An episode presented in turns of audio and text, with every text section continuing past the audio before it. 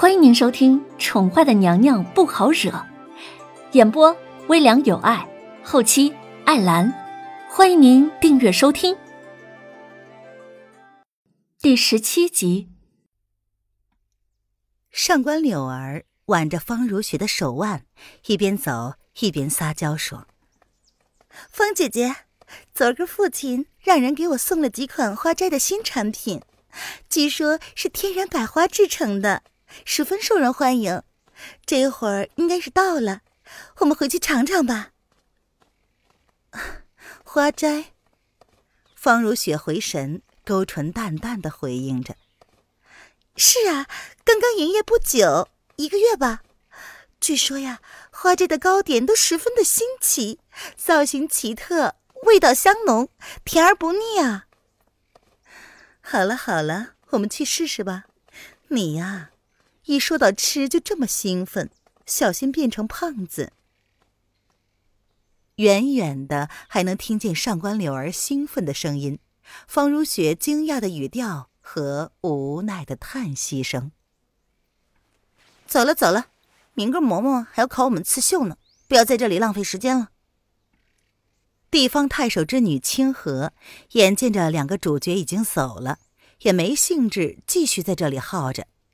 有空还不如多想想怎么亲近两位美女呢。是啊，走吧。你们刚刚听说没有？上官小姐家里还特意给她带了糕点来。哎，真是幸福啊！跟清河住在一间的吴秀莲闻言也跟着附和道：“我听说过那个花斋，进宫前半个月才开的糕点铺子，一开张就人员爆满。”秀女甲也跟着加入了讨论。我从来没有吃过，听起来应该很好吃的样子。好可惜呀，我们是没有机会出宫了。另一个秀女的语气之中带着遗憾，似乎对花斋的糕点也是十分的有兴趣。我现在就回去写家书给爹爹，明天我也要吃到花斋的糕点。秀女丙也是个富家千金。听见有人这么说，她天生的虚荣心让他不择手段也要吃到花斋的糕点。人的虚荣心就是这样，别人有的时候我一定也要有，别人都有的时候我就不想要了。哎，走吧，走吧。央儿，其实学走路是有技巧的，不要盯着脚下，直视三步之外的地方，放松一点。凌渊心中冷冷的一笑，随即扬起了安抚的笑容。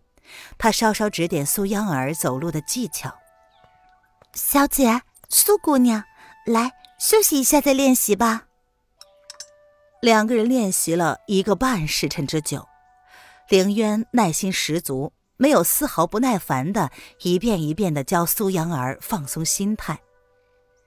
经过一个半时辰的努力。苏央儿渐入佳境，终于没有那么紧张了。瑶儿见自家小姐在太阳之下，额头上泛着几许汗珠，不由得有些心疼。何曾看见小姐这么上心的为别人做这些事情了？嗯。林渊接过瑶儿递过来的茶水，任由瑶儿替他轻轻的拭去了额上的汗水。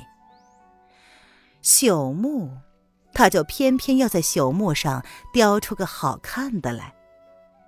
央儿也休息一下吧，你已经进步许多了，其实没什么难度的，就是你太紧张了。凌渊也让央儿休息一会儿。嗯。央儿伸手拭去了额上的汗珠，他扬起了小脸儿，朝凌渊害羞而感激的一笑。两个人在一旁的石桌上坐了下来。央儿在烈日的照射下，再加上因为情绪紧张等原因，整个小脸是通红通红的，十分惹人怜爱。凌渊勾唇一笑，他相信，任何一个男人看到这样风情的小女人，都会忍不住的要动心吧。小姐，明个要考女工了，小姐你准备好了没有？瑶儿见两个人相谈甚欢的样子，不由得开始担心明日的考试。自家小姐是怎么样的性情，他怎么会不懂呢？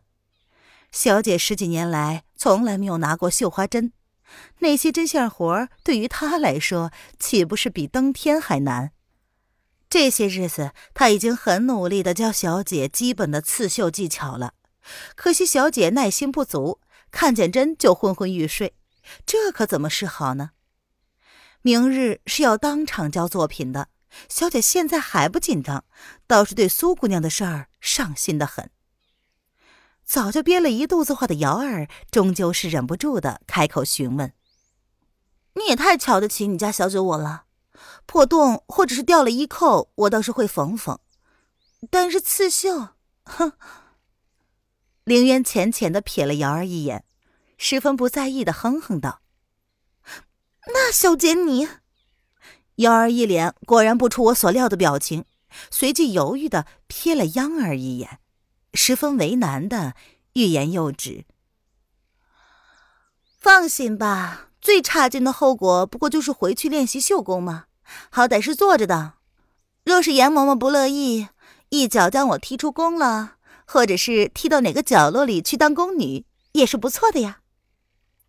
凌渊漫不经心的说着，却在心里冷笑。当然了，这些都是痴心妄想，怎么也不可能发生的事儿。苏央儿，他心中隐隐的觉得有些不对劲儿，不过又提不上具体是哪里出现了问题。而严嬷嬷真的只是刻意的挑剔苏央儿吗？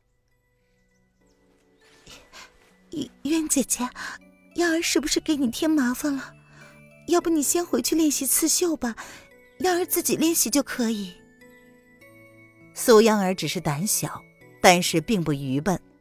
瑶儿的言外之意，她当然听懂了，连忙站起身来，十分歉疚的说道：“奶娘从小就教她女工，她的衣服都是自己做的。”苏央儿对自己的女工功力倒是信心满满。听闻凌渊不会女工，倒是有些惊讶。他。不是丞相千金吗？哎，无碍，这是细腻活儿临时抱佛脚也是没用的。凌渊浅浅的笑着。这，央儿依旧是很歉疚。好了，我看你也找到技巧了，要不今天就练到这里，再走下去啊，估计明天你的小脚要肿成烤地瓜了。凌渊若有所思的瞅了一眼央儿那双。不自然蠕动的脚。央儿不说，并不代表他没有注意到。任何一个人走了三个小时，脚不疼才怪呢。他原本是想看看这小姑娘要撑到什么时候才会开口喊停，没想到这姑娘还挺倔的，硬是撑了一个半的时辰。要不是他刚刚给瑶儿一个眼色，估计这丫头还是倔着不肯开口吧。姐姐，你。杨儿十分惊讶的盯着凌渊看，他还以为自己隐藏的很好呢。等会儿让杨儿给你打盆水，好好的泡一泡，晚上舒舒服服的睡一觉。明天呀，只要按照我跟你说的那样，肯定能应付严嬷嬷那一关的。凌渊站起了身来，一口将手中的茶水饮尽，顺便伸了个懒腰。不不不不。不用了，我自己来就可以了。苏央儿闻言，急忙摆手拒绝道：“谁不知道瑶儿是渊儿姐姐的人？她再傻，也不至于这么不识相。”凌渊淡淡的点了点头，没有继续寒暄，伸了伸懒腰，跟瑶儿往回走去。听众朋友，本集播讲完毕，请订阅专辑。下集精彩继续哦！